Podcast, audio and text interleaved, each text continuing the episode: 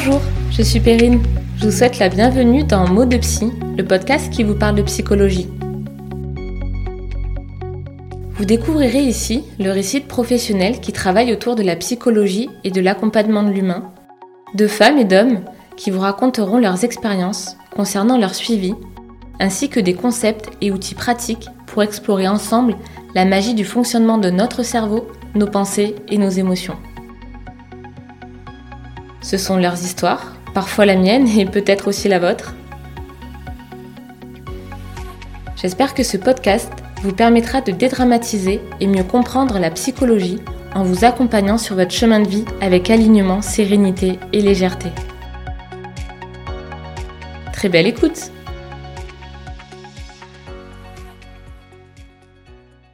J'accueille aujourd'hui Stéphane Claudin, kinésithérapeute depuis plus de 20 ans. Avec conviction, Stéphane va nous parler de son métier de kinésithérapeute et du lien entre la douleur physique et l'état mental. J'espère que ce podcast vous permettra de prendre conscience de l'importance du rapport entre le corps et l'esprit. Et qui mieux que Stéphane, passionné par son métier, pour nous faire découvrir l'intérêt de la psychologie dans la guérison et la rééducation. Alors vous êtes prêts? C'est parti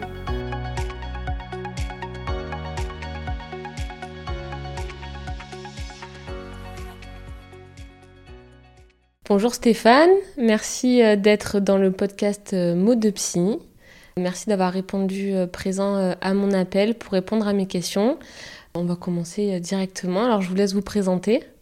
Bonjour. Alors Stéphane Claudin, masseur kinésithérapeute aux Angles dans le Gard. Je suis diplômé depuis 93. J'ai rencontré M. Bouvron en 94, qui est mon associé toujours aujourd'hui avec lequel on a commencé à travailler à la clinique Saint-Luc euh, à Villeneuve-les-Avignon. Clinique Saint-Luc, euh, toute petite clinique, mais qui, proposait euh, une chirurgie assez large, aussi bien en traumatologie, en vasculaire, des, patients aussi atteints de, problèmes neurologiques comme des AVC qui entraînent une hémiplégie par exemple, une chirurgie de la main, clinique dans laquelle on, intervenait pardon, au quotidien, euh, samedi, dimanche et jours fériés inclus, parce qu'il y avait aussi beaucoup ah d'accompagnement respiratoire, euh, notamment suite à la grosse chirurgie vasculaire, des pontages ortho-abdominal, des choses comme ça. On ne va pas rentrer euh, dans, dans, trop de détails, mais les chirurgiens de l'époque, notamment vasculaires, demandaient qu'on accompagne leurs patients opérés récemment euh, en sortie de bloc, en euh, kiné respiratoire. Donc c'était vraiment intéressant et comme j'évoquais tout à l'heure, on avait aussi bien contact avec des chirurgiens d'assez bon niveau, c'est quand même des chirurgiens qui venaient un petit peu de toutes parts dans, la région, enfin essentiellement d'Avignon et aussi bien échange avec aides-soignantes, agents hospitaliers pour l'organisation des chambres, des premiers levés, euh, aider à la marche. Il arrivait très très fréquemment qu'on partage ce travail avec les aides-soignants.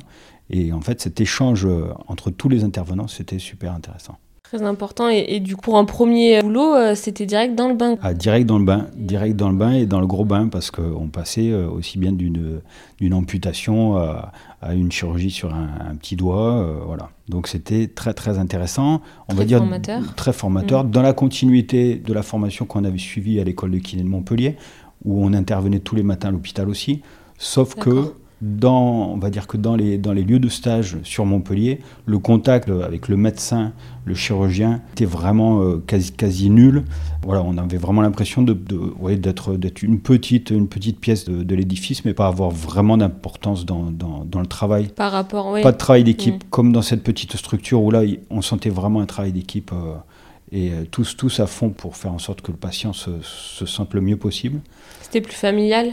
Ah, tout à fait, c'est exactement le mm. terme. Malheureusement, dans des locaux un petit peu vétustes, parce qu'en fait, cette clinique, c'est une ancienne maternité. Et ce qui a fait que dans les années 2000, on a proposé euh, au docteur Pellissier, euh, qui était donc chirurgien à l'époque et euh, directeur avec son épouse de, la clinique, on lui a proposé de monter une clinique de chirurgie ambulatoire aux Angles, plutôt que de, faire des travaux dans, cette petite clinique qui était en centre-ville à Villeneuve, avec difficulté pour se garer, avec plein de, plein de problèmes qui ont fait qu'ils ont dompté cette clinique de chirurgie ambulatoire. Et en parallèle, un centre de consultation dans lequel, avec M. Bourron, on a créé un cabinet avec piscine, un cabinet de rééducation à proprement dire.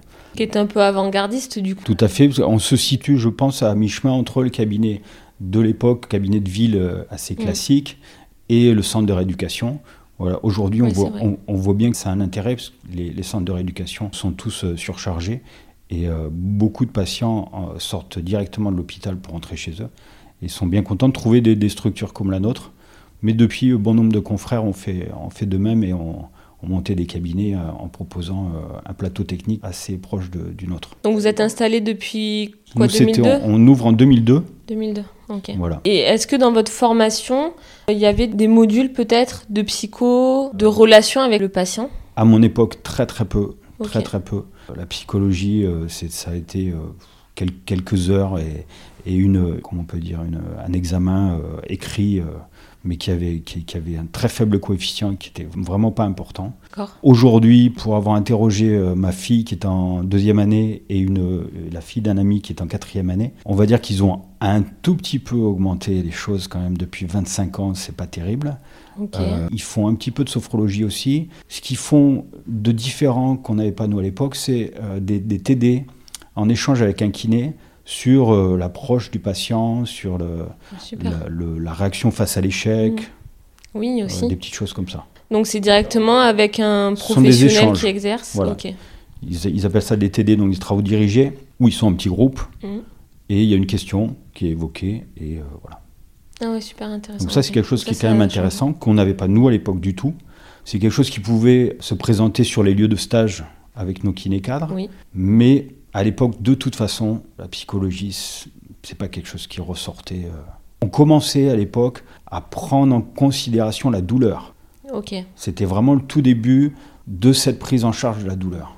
D'accord. Les médecins anesthésistes euh, ont commencé à vraiment, vraiment se pencher sur la douleur et le confort du patient en post-opératoire. On a connu ça, nous, voilà. On sentait bien qu'il y avait euh, cette volonté de ne pas imposer la douleur au patient. D'accord. Un des, des discours quand même de nos professeurs euh, à l'école, c'était surtout, surtout éviter la douleur. Mais euh, il y avait des fois certains anciens médecins, professeurs en rhumatologie Mm. notamment, qui nous disaient pour telle ou telle pathologie, c'est pas grave, s'il a mal, allez-y, foncez, il faut y aller. Ah ouais, donc on est sur toute autre chose aujourd'hui. Donc on avait nous toujours un petit peu en écho une ancienne, une ancienne, d'anciennes méthodes. Ouais. Donc la douleur, c'est quand même quelque chose qui a commencé dans ces années-là, je, je pense. Et pourquoi vous, avez choisi ce métier? Bizarrement, en fait, j'ai toujours fait beaucoup de sport. Donc j'ai malheureusement euh, été obligé euh, d'aller euh, parfois chez le kinésithérapeute. Ça ne me déplaisait pas. Je- à la base, je voulais être prof de sport. Puis les portes se, se fermaient un petit peu. On voyait qu'il n'y avait pas trop, trop de débouchés. J'avais pas du tout pensé à la, à la profession de kiné. Et un copain de- du rugby euh, allait passer le concours. J'ai dit pourquoi pas. Si lui il le fait, pourquoi pas moi. Et voilà, Et ça s'est fait comme ça? ça s'est fait. Le hasard, plutôt, plutôt le hasard en fait. D'accord. Et, et quand vous dites euh, kinésithérapeute, on a l'habitude de dire kiné, en fait. Mhm. Et j'ai remarqué, bah, kinésithérapeute, à la fin, il y a thérapeute. Si on arrive à, à la genèse, en fait, du mot, c'est le soin. Et je trouve ça intéressant de se dire qu'il y a des thérapeutes, maintenant on appelle ça des thérapeutes, des praticiens ou des thérapeutes, qui sont du coup sur la partie psychologique. Et pour moi, je pense dans la croyance encore des gens, le kiné est plus sur le physique et moins sur la psychologie, alors que pourtant, il y a le, le soin aussi qui est dans la genèse du mot du métier. Et j'espère que du coup, vous êtes plus ouvert aujourd'hui sur la psychologie aussi des patients. Alors, oui, je pense que je l'ai toujours été, mais j'en prends de plus en plus conscience. Je regrette même qu'aujourd'hui, il n'y ait pas plus cette approche au sein de l'école de kiné. Je pensais, euh, en voyant qu'ils qu'ils aient rajouté une année, parce que quand même, nous, à l'époque, on avait trois ans d'école et aujourd'hui, ils sont à quatre ans. Je Ah pensais oui. vraiment qu'ils auraient, qu'ils auraient profité de cette année supplémentaire pour euh, aborder plus euh, ce type de choses. Voilà. Moi, de mon côté, que ça soit euh, au sein de mon cabinet ou Mm. dans ma vie familiale, on a avec mon épouse qui est kiné aussi beaucoup, beaucoup, beaucoup lu, essayé de, de se documenter, de comprendre certaines choses. Mais c'est quand même, c'est quand même assez léger, quoi. Assez léger. Donc c'est surtout sur le terrain qu'on apprend un petit peu à aborder les, les patients différemment selon les problématiques, euh, douleur, pas douleur, euh, handicap, euh, trauma euh, suite à un accident, suite, voilà, à Et tout- oui. toutes ces choses-là. Donc du coup, vous avez rajouté cet aspect qui vous manquait de psychologie par des lectures. Vous vous formez en fait personnellement Tout sur à fait, ces, tout à ces fait. sujets-là. Alors après, j'ai j'ai pas vraiment de référence parce que c'est c'est assez vaste, mais que ça soit les lectures sur, sur l'empathie, l'altruisme, toutes ces choses-là. Super. Voilà.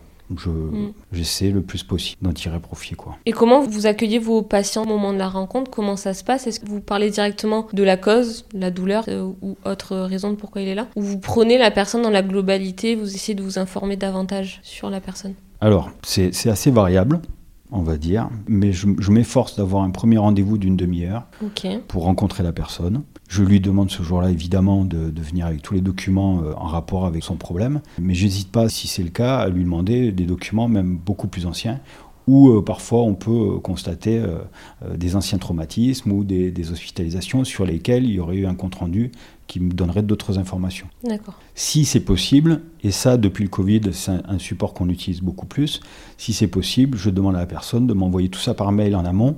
Du coup, j'ai le temps de parcourir un petit peu les documents et le jour de, la première rencontre, j'ai déjà une petite idée du parcours de la personne, ce pourquoi elle est là et éventuellement euh, une des raisons euh, pour lesquelles elle, elle souffre et elle consulte aujourd'hui. Ensuite, on peut parfois, euh, lors de cette demi-heure, ne, ne pas réellement arriver à boucler le, le bilan kiné, ne pas, Oui. ne pas arriver à demander à la personne de se déshabiller pour faire une palpation ou, ou autre euh, examen physique, parce qu'il est nécessaire de, de parler beaucoup plus avec certaines personnes qu'avec Mm. d'autres. Nécessaire ou parce qu'on sent que la personne est prête à ça aussi. Parce que des personnes, on sent bien que c'est pas lors de ce premier rendez-vous qu'on va, qu'on va obtenir euh, des informations sur leur vie, sur leurs problématiques euh, à la maison ou, ou autre. Et oui, en une demi-heure, c'est court Voilà. et ça dépend des personnalités aussi. Mais, mais par contre, avec le temps, avec l'expérience, il semblerait, et je dis bien il semblerait, il n'y a pas d'affirmation, euh, qu'on arrive un petit peu plus à, à- à capter euh, les personnes et à, et Mm. à comprendre un petit peu euh, si toutefois la douleur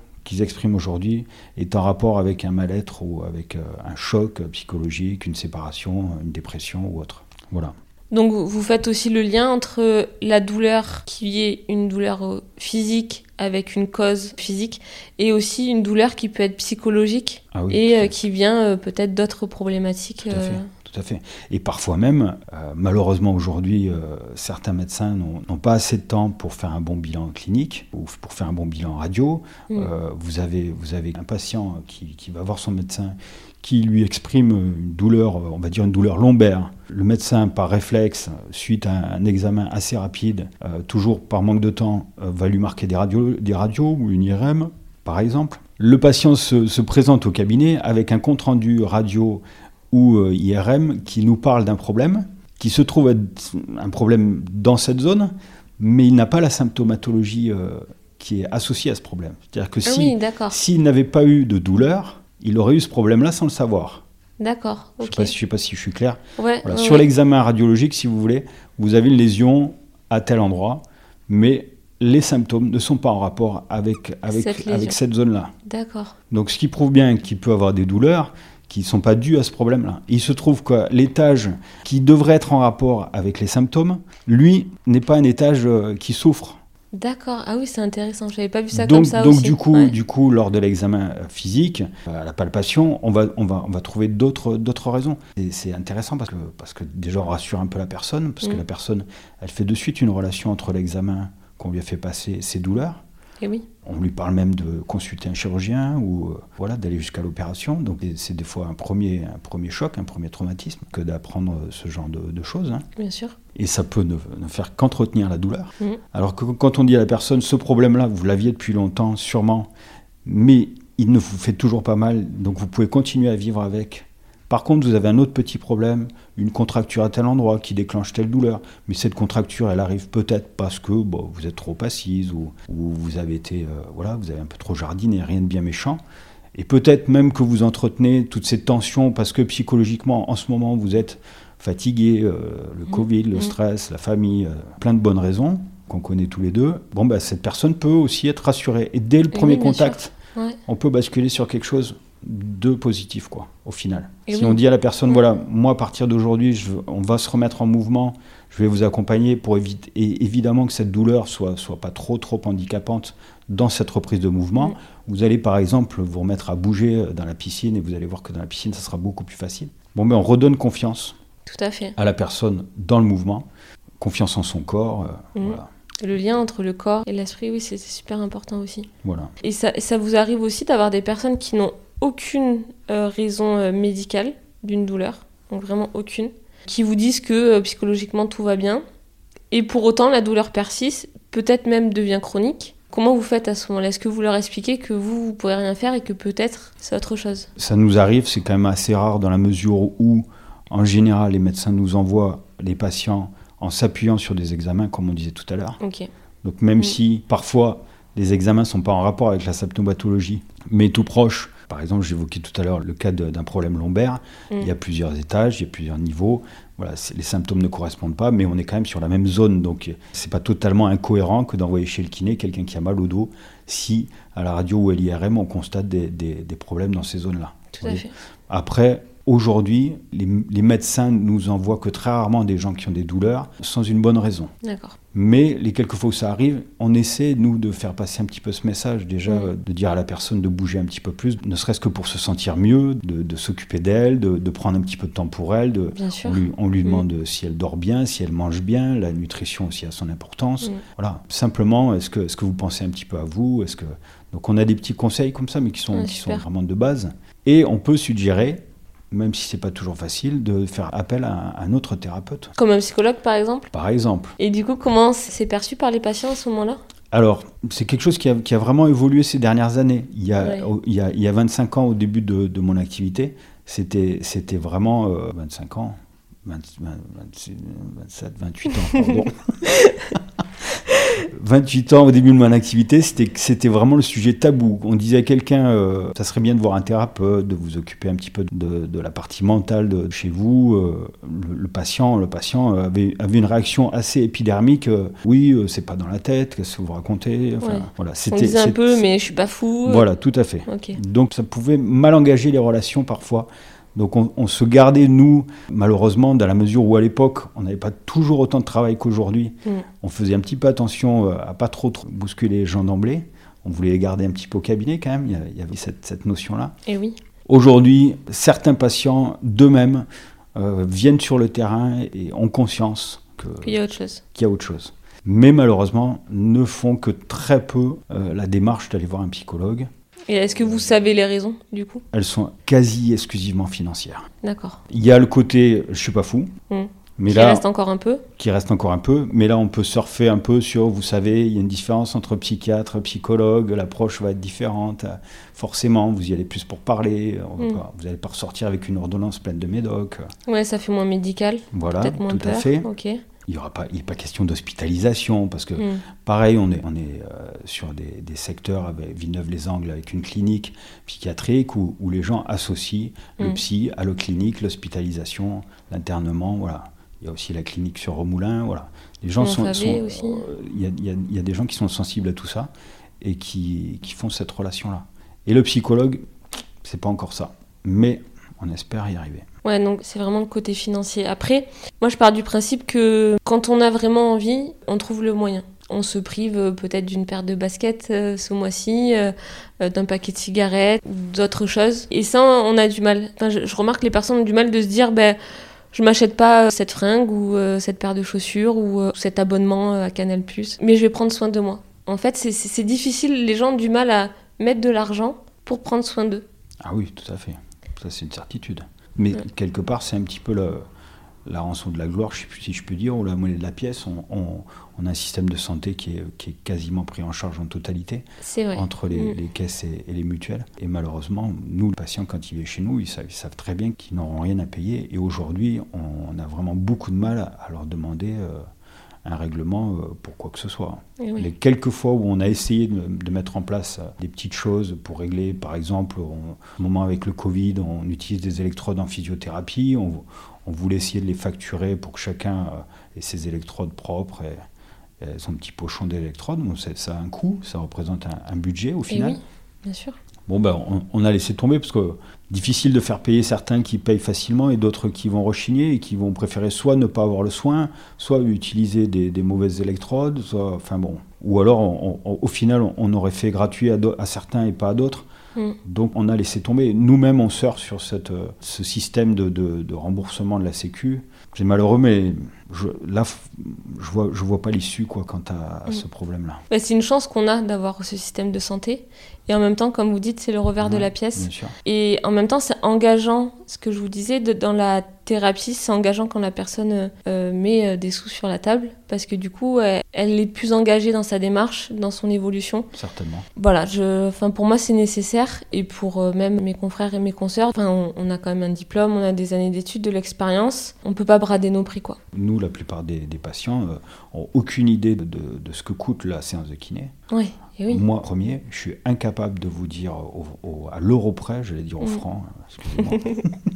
à l'euro près, je, je suis incapable de vous, de vous donner les- le montant d'une séance de kiné. Dans la Ouais. mesure où en plus tout est informatisé, euh, tout part comme ça, on voit des sommes passer, mais je suis incapable de vous dire euh, le coût d'un problème lombaire. et C'est même triste à dire, hein, euh, de savoir que moi, je ne sais pas euh, combien, combien coûte la séance que je pratique à, à mes patients. C'est comme ça. Et pourtant, c'est votre valeur aussi en tant que, que Oui. praticien.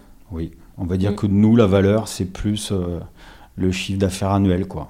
Ouais, vous voyez dans la globalité et pas sur, euh, et- sur une séance. voilà. Ok, et est-ce que vous observez un lien entre un état mental positif et euh, une amélioration des conditions physiques de la personne ou des- une amélioration de, de sa problématique de départ? Si quand il y a des personnes qui ont un état mental positif, qui sont euh, plus optimistes, disons? Alors c'est une, c'est une certitude. Ok. Ça, c'est vraiment primordial. D'ailleurs, on se sert un petit peu de, de cet état mental où on essaie de réenclencher un état mental positif en faisant bouger les personnes. Mm. Nous, notre- vraiment, notre leitmotiv au, au cabinet, c'est le mouvement. Donc, on, on utilise pour ce faire, en premier temps, quand les personnes ont vraiment beaucoup de mal, la piscine, quand elles sont d'accord. La confiance, la, la prise de conscience qu'elles peuvent mieux bouger Mm. peut générer du coup un état mental positif. Et du coup, on bascule sur quelque chose de bénéfique. Mais malgré ce, il y a quand même des gens qui restent négatifs, négatifs, négatifs.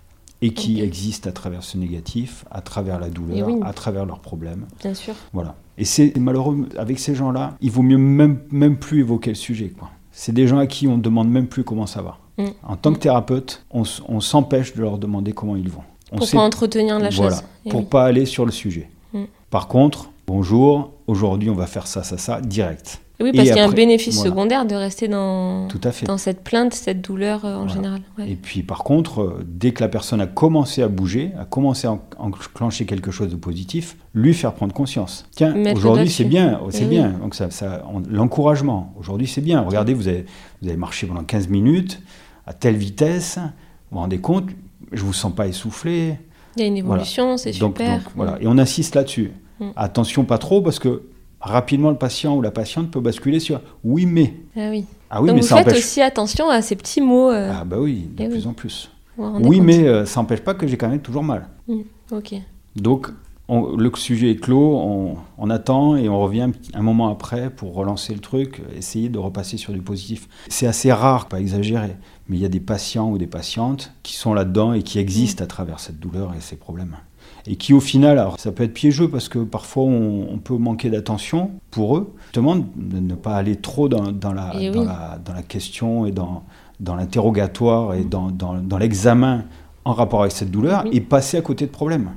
J'ai le cas d'une patiente récemment qui a eu une phlébite et qui a eu de gros gros problèmes parce qu'en fait on n'a pas été, je dis on parce que j'ai été un des intervenants même si c'était par téléphone, lors de, sa plainte, de l'évocation de sa douleur, à aucun moment chez elle j'ai pensé phlébite alors que c'est un, sujet euh, sur lequel j'ai été assez souvent dans ma carrière euh, exposé à, à ce, à ce problème. J'avais plutôt tendance à ouvrir le parapluie, à demander à mes patients d'aller chez l'angiologue faire un Doppler pour vérifier de suite. Et chez elle, je n'y ai pas pensé du tout. Pourquoi? Parce que c'est quelqu'un qui se plaint beaucoup Mm. de plein de, de petits problèmes. Et quand elle a évoqué des douleurs derrière le genou, je suis parti sur le genou et pas du tout euh, problème circulatoire. Et euh, il se trouve que la généraliste a fait de même, qu'il a fallu euh, en arriver jusqu'à la phlébite et l'embolie, un problème. Ça aurait pu être très très très grave. Je m'en suis voulu quand même un petit peu, et ça, voilà, comme quoi même à 52 ans, on, on se remet un petit peu en question. Il faut Et oui, mais bon, des fois, voilà, d'être euh, dans la répétition de la plainte, etc., à fait. bah, limite, on croit plus,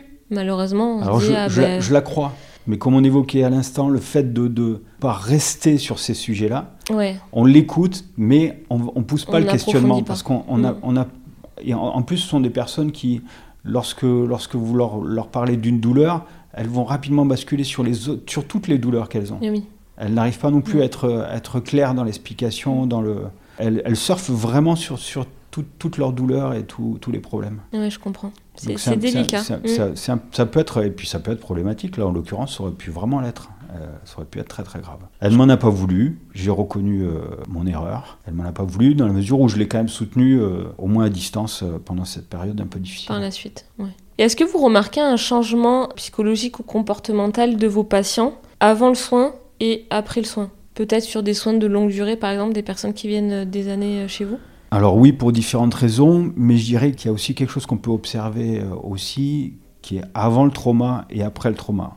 Mm. Ou, avant la chirurgie après la chirurgie, avant l'annonce d'une pathologie ou après mm. l'annonce de cette pathologie des gens qu'on a eu la chance depuis qu'on est en place de, de, connaître en bonne santé mm. et qu'on connaît, euh, par exemple, j'ai l'exemple d'un patient que j'ai soigné pendant très longtemps pour des problèmes de tendinopathie ou autre, et qui était sportif et tout ça, et qui aujourd'hui est sur fauteuil roulant, hémiplégique. Je vois que cette personne a mm. changé. Ça n'est mm. plus la même personne. Mm. Donc il a changé non pas grâce aux soins ou suite à mes soins, mais suite à son problème. Et on a beaucoup d'exemples comme ça. Même je, dirais que certaines personnes sont devenues de meilleures personnes ou de mm. bonnes personnes, de très bonnes personnes, en vivant ce qu'ils ont vécu au sein de notre cabinet ou euh, au sein des, services hospitaliers ou des centres de rééducation qu'ils ont eu malheureusement la chance de, de rencontrer. quoi des personnes qu'ils ont croisées, mm. d'autres malheurs. Voilà. C'est des gens qui aujourd'hui, je pense, sont devenus différents quant au regard qu'ils peuvent porter sur le, sur le handicap, sur la difficulté, sur la souffrance en général. J'en suis même convaincu. Mm. Et on, peut faire au sein du cabinet où, différentes personnes euh, se croisent et travaillent ensemble, on peut faire une différence justement entre la personne qui vient pour une entorse de cheville, qui n'a jamais vécu grand-chose de plus qu'une entorse de mm. cheville, mm. et la personne qui, elle, euh, est sur un fauteuil roulant, par exemple. On a même, on a même pour, pour rebondir là-dessus, on a même des patients qui n'osent pas venir au cabinet ou qui, nous disent mais euh, vous occupez pas, vous, voilà j'ai rien euh, surtout ne vous occupez pas de moi vous avez vous avez des gens qui ont vraiment besoin de, beaucoup plus que moi et qui osent même plus revenir parce qu'en fait ils associent le cabinet aux patients qui sont là le mm. jour qui ont, qui ont été là le jour où ils sont ils sont venus et ils pensent qu'eux n'ont pas le droit aux soins ouais. d'accord? Pensent que passe pour une petite entorse de cheville on on n'a pas le droit aux soins, alors que si, c'est important de se soigner aussi une entorse de cheville. C'est pas parce qu'on s'occupe de quelqu'un qui a une entorse qu'on ne s'occupera pas de la personne qui a une hémiplégie ou, d'un amputé ou autre. Oui, et je remarque aussi au cabinet euh, des personnes qui viennent et qui me disent bon, je, viens, mais franchement, c'est pas grand chose. Il se passe juste ça. Je leur dis non, en fait, chacun a, sa problématique. Il n'y a pas de dire bah, c'est mieux, euh, mhm. c'est moins bien, vous avez le droit, vous n'avez pas le droit, ou vous êtes plus légitime ou moins légitime, effectivement. Et pour rebondir sur ce que vous disiez sur euh, l'accompagnement et le changement devenir des personnes meilleures aussi. Je sais que euh, vous parlez de ma grand-mère dans l'exemple. Alors en, vrai, euh, pour, euh, pour vous expliquer, donc ma grand-mère est suivie par Stéphane depuis 20 ans, je crois. Oui, près l'ouverture. Pas tout à fait, mais presque. Un peu, un peu moins. suite à un grave accident de voiture. Gros traumatisme du membre inférieur, oui. Voilà, diverses interventions. Et beaucoup d'interventions, qui est du coup passé par beaucoup de centres de rééducation, mhm. par, je pense, des bas aussi mentalement, et puis qui a trouvé euh, Stéphane et Renaud, son collègue, un, une écoute et un changement aussi, euh, comme vous disiez, par rapport aux personnes, parce qu'ils sont en groupe euh, parfois. Mhm. pendant ces soins, ben, elle voit les choses différemment, je pense, sur l'handicap, sur la douleur aussi, sur la vie en général en fait. Mhm. Et donc ben, j'en profite pour vous dire merci. Merci. voilà, donc c'est vrai que j'ai pu aussi le remarquer que souvent les personnes changent, quand c'est peut-être des suivis sur le long terme, changent de pensée et de regard sur euh, les ah autres, sur l'handicap, sur les autres et sur euh, la vie en général. C'est certain. Est-ce que vous avez des, contacts régulièrement avec d'autres praticiens, d'autres professionnels de santé? Alors avec les médecins, on, évolue encore aujourd'hui. Je pense qu'il y a une jeune, génération de médecins qui est plus, plus ouverte à cette communication, à cet échange, notamment par mail, même des chirurgiens d'Avignon qui nous envoient régulièrement de, en réponse des, des, vidéos d'intervention de, sur les patients communs qu'on a. Donc, donc, ça, c'est intéressant. Il y, a, il y, a, vraiment beaucoup plus d'échanges. Mm. Que ce qu'il pouvait y avoir au début de mon activité. Il faut quand même ne pas oublier que s'il y, y, avait absence d'échange, c'est en partie dû au fait que nous, en tant que kiné, peut-être qu'on avait du mal à se positionner et à, et à réellement euh, prendre notre place. On se sentait peut-être pas légitime pour communiquer avec ces, avec ces médecins. En tant que, que paramédicaux, peut-être qu'on mm. s'est senti toujours un petit peu inférieur au monde médical. Donc on, nous, en fait, euh, quand on est ouvert, je pense qu'on a pris confiance et conscience de l'importance qu'on pouvait avoir pour les patients et du coup pour les, les, médecins et chirurgiens qui nous envoyaient des patients. Bien sûr. Résultat euh, obtenu, euh, ben, on, on, y a contribué aussi. Donc forcément, un chirurgien qui, qui intervient sur un patient, si le, si le résultat est bon, il, il peut penser qu'on y a participé aussi. Donc on, on était beaucoup plus dans l'échange. D'emblée, on a fait des courriers en expliquant à tous les médecins de la région ce qu'on pouvait proposer au cabinet, avec euh, une photo de nous, euh, une photo du centre, avec euh, voilà. Et on avait fait à l'époque, enfin tous les, praticiens du centre avaient organisé une, une soirée, un pot pour inviter tous les, tous les médecins du coin. Et bizarrement, bizarrement à l'époque, bon nombre de médecins et de praticiens ont passé plus de temps au buffet et au, et au champagne qu'à visiter les, les, locaux. Et on constatait, euh, on constatait quand même que pour ceux qui poussaient la porte, et si la porte était ouverte, c'est juste une expression, pour voir notre, notre structure et notre cabinet, en fait, très peu de médecins prescripteurs avaient conscience de ce qu'on pouvait proposer dans un cabinet de kiné en général. Ah ouais, c'est fou. C'est-à-dire qu'ils nous envoyaient des patients. Sans savoir. Sans savoir réellement ce ah qu'on pouvait faire dans, au sein d'un cabinet. Mmh. Donc les quelques-uns qui ont eu cette curiosité euh, ont eu la réponse. Ça nous a permis d'enclencher un échange. Aujourd'hui, l'échange est vraiment plus important avec quasiment tous les médecins, parfois même au téléphone, même s'ils ne sont pas toujours faciles à joindre. Quand c'est pour quelque chose d'important, on arrive à échanger par téléphone et comme je le disais tout à l'heure, par mail de plus en plus. c'est vraiment beaucoup plus facile et vraiment très très rapide avec certains d'entre eux. Vraiment, il faut, il faut le souligner. Donc pour la partie euh, médicale, on en est là. Aujourd'hui, moi, euh, je travaille beaucoup au sein du centre avec euh, un ostéopathe, avec lequel on a beaucoup d'échanges, mais parce qu'en fait, on, est proche, donc on se croise. On se croise et on peut échanger rapidement entre deux portes sur, sur un patient ou une patiente. Et puis aussi euh, une collègue podologue avec qui j'ai bien aimé échanger sur l'intérêt ou pas de, de, semelles. Et bilan, bilan podologique qui a pu parfois me m'orienter aussi moi dans, ma, dans mon protocole de rééducation. D'accord. collaboration euh, mm. de toute façon, toujours intéressante. Et aux yeux du patient, je pense que cette prise en charge euh, globale, ça le fait quoi, comme on dit vulgairement. Oui, bien sûr. Hein, je pense qu'il se, il se, sent, il se sent pris en charge mm. et euh, quand il va voir un thérapeute, ah, vous, venez de la part de Stéphane, c'est bien, vous lui direz ça, ça. Il sent vraiment qu'il est accompagné mm. de part et d'autre. Voilà, je pense que, je pense que c'est bien. On, on parle même pas de copinage ou de choses comme ça, on n'en est pas là. C'est l'intérêt principal, c'est le patient avant tout. Oui, bien sûr. Donc, pour revenir au psychologue, j'aimerais bien euh, qu'on collabore un petit peu plus. Mm. À voir. Je pense que d'avoir vu, d'avoir vu vos locaux, d'avoir vu un petit peu l'emplacement, je pourrais en parler encore plus. Et euh, j'espère que ça, sera, que ça sera bénéfique. Je trouve ça important. Et puis même juste les, échanges qu'on a, euh, ça nous arrive parfois de nous appeler ou d'échanger par mail, savoir peut prendre des nouvelles de l'un de l'autre. Et puis on a toujours des échanges hyper constructifs en fait sur nos pratiques, sur les pratiques de l'un et l'autre. Et, et, rien que ça, en fait, je trouve ça génial. Ah, de toute façon, oui, comme ce que vous vivez vous ici au sein du cabinet, mm. d'échanger avec vos collègues. Moi, moi d'échanger avec mes, avec mes associés, c'est quelque chose de, de, primordial. Parce qu'on parle d'autres thérapeutes, mais euh, en kiné, on a, on a vraiment euh, mille façons d'aborder les choses et, et euh, c'est toujours intéressant de voir comment font les collègues. Oui, bien sûr. Est-ce que vous avez vu un, changement d'attitude ou d'état mental de vos patients depuis le Covid? Alors oui, c'est sûr. Il y, a eu, il y a eu aussi du positif c'est-à-dire que vous avez des gens qui, pendant le premier confinement, ont pris conscience, parce qu'on les, on les suivait quand même par, euh, par téléphone, pris conscience de tout ce qu'ils pouvaient faire à la maison, sans être obligés de passer par le cabinet. Et oui. Donc vous avez beaucoup de gens, d'ailleurs aujourd'hui, les, rayons des magasins de sport sont vides parce que les gens se sont, se sont, équipés de, de, matériel pour, mm. pour, faire des tas de choses à la maison.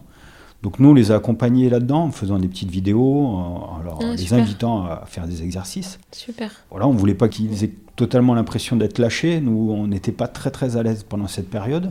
J'imagine. Sans savoir réellement euh, quand est-ce que ça allait s'arrêter comme tout le monde. Donc euh, on a la chance aujourd'hui de retravailler quasi normalement, mais, mais à l'époque ça a été intéressant euh, de, de, voir que les gens étaient, bon pas tous, hein, mais pour certains, ça a été un élément déclencheur et une prise de conscience, la possibilité de faire des tas de choses à la maison.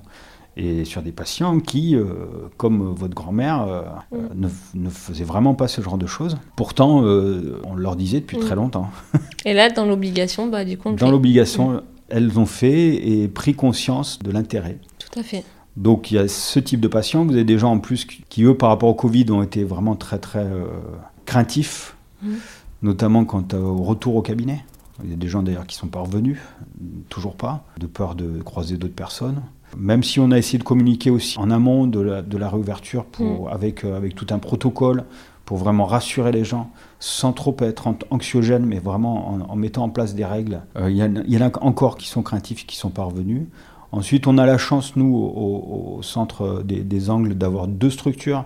Une structure mm. en rez-de-chaussée avec un gros plateau technique et une structure à l'étage où on a peut-être un peu moins de moyens techniques, mais par contre un peu plus de temps à consacrer à nos patients. Et dans cette structure-là, on a pu, depuis la réouverture, euh, recevoir des patients qui avaient l'habitude de venir mm.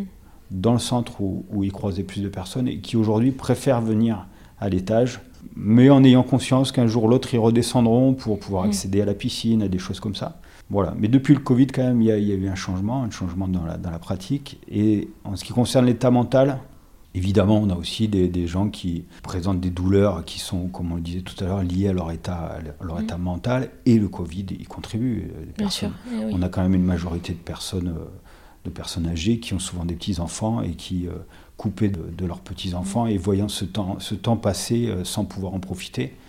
C'est des gens qui sont malheureusement en approche de, fin de vie mm. et ils ont conscience de ça, du temps qu'on leur prend, quoi, qu'ils ne peuvent pas partager avec leurs petits-enfants alors que c'était leur seule, leur seule, ou quasi leur seule motivation. Bon, ces gens-là souffrent, c'est sûr. On les, sent, euh, on les sent vraiment à bout. L'état mental chez la personne âgée. Voilà. Et le cabinet a permis aussi peut-être de les sortir un petit peu de chez eux et de, euh, il y a des gens pour qui c'est la seule sortie, qui ne vont pas en supermarché parce qu'ils sont pas, ils, sont, ils se sentent pas en sécurité. Par exemple, ils vont pas, vont plus faire leurs courses, mais ils continuent, euh, voilà, à l'inverse, à venir au cabinet parce qu'en fait, on a réussi à les rassurer.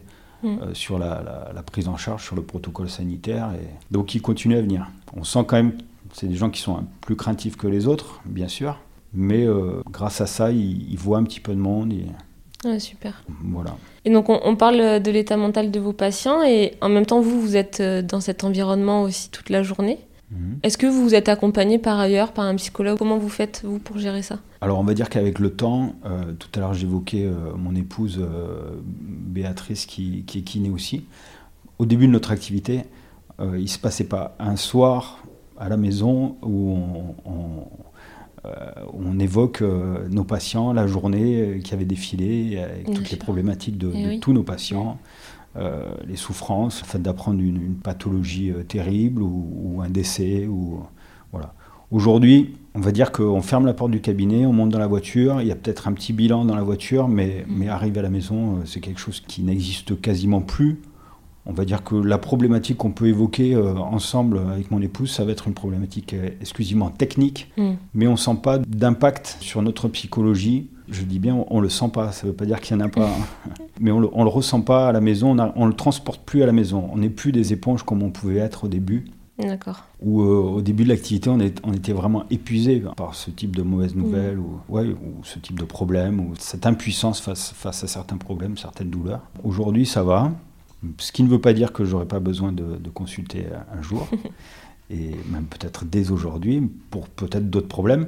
Mais je ne pense pas que ce soit des problèmes liés à mon activité. Je dirais même que mon activité me, me, soigne quelque part. Mm. Pour moi, c'est même une thérapie que de, que de faire ce job. Le merci des patients, c'est un truc de dingue. Excusez-moi, un petit peu d'émotion. le fait d'arriver à refaire marcher quelqu'un. C'est incroyable de lui redonner de l'autonomie. Aujourd'hui, euh, voilà. c'est pour vous dire à quel point ça peut être impactant et comme, ça, peut être, mm. euh, ça peut être bénéfique. Voilà.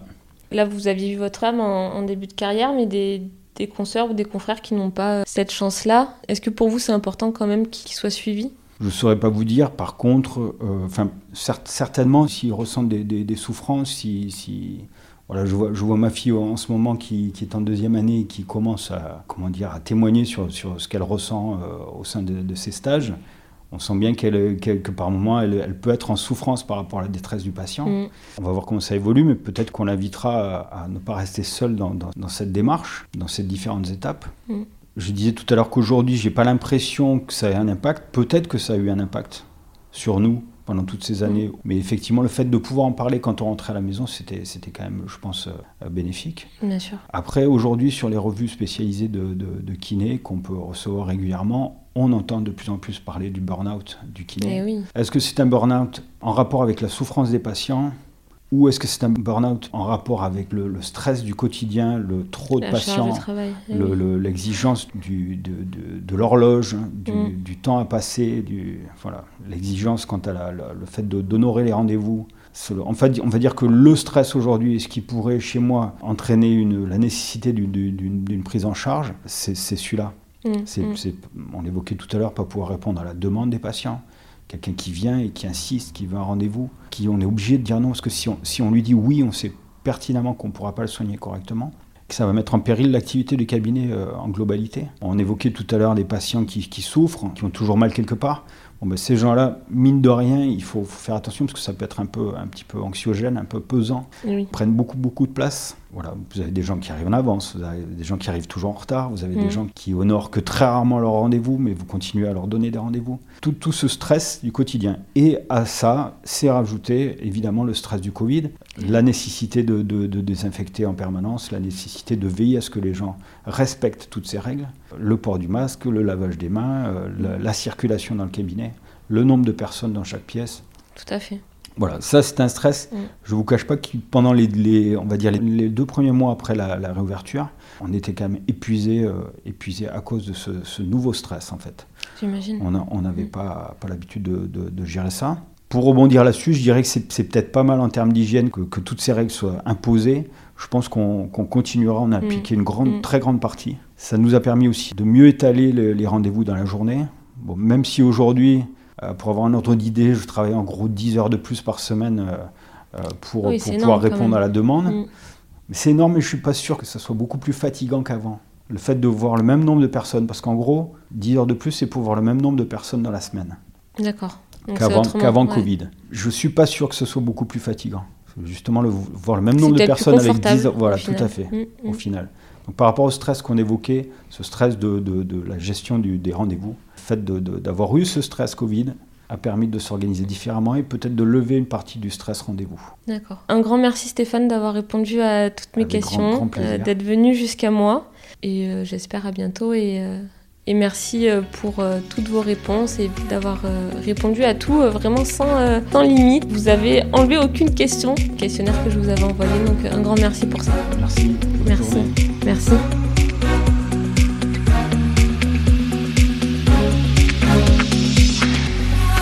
Je vous remercie d'avoir écouté cet épisode et j'espère qu'il vous a plu. Si c'est le cas, je vous invite à le partager autour de vous et à me le dire avec des étoiles sur votre plateforme d'écoute. Je vous remercie également par avance pour vos commentaires. Pour découvrir les actualités de ce podcast, je vous invite à vous y abonner et le suivre sur Instagram sous le nom de mo.2.psy. A très vite pour le prochain épisode.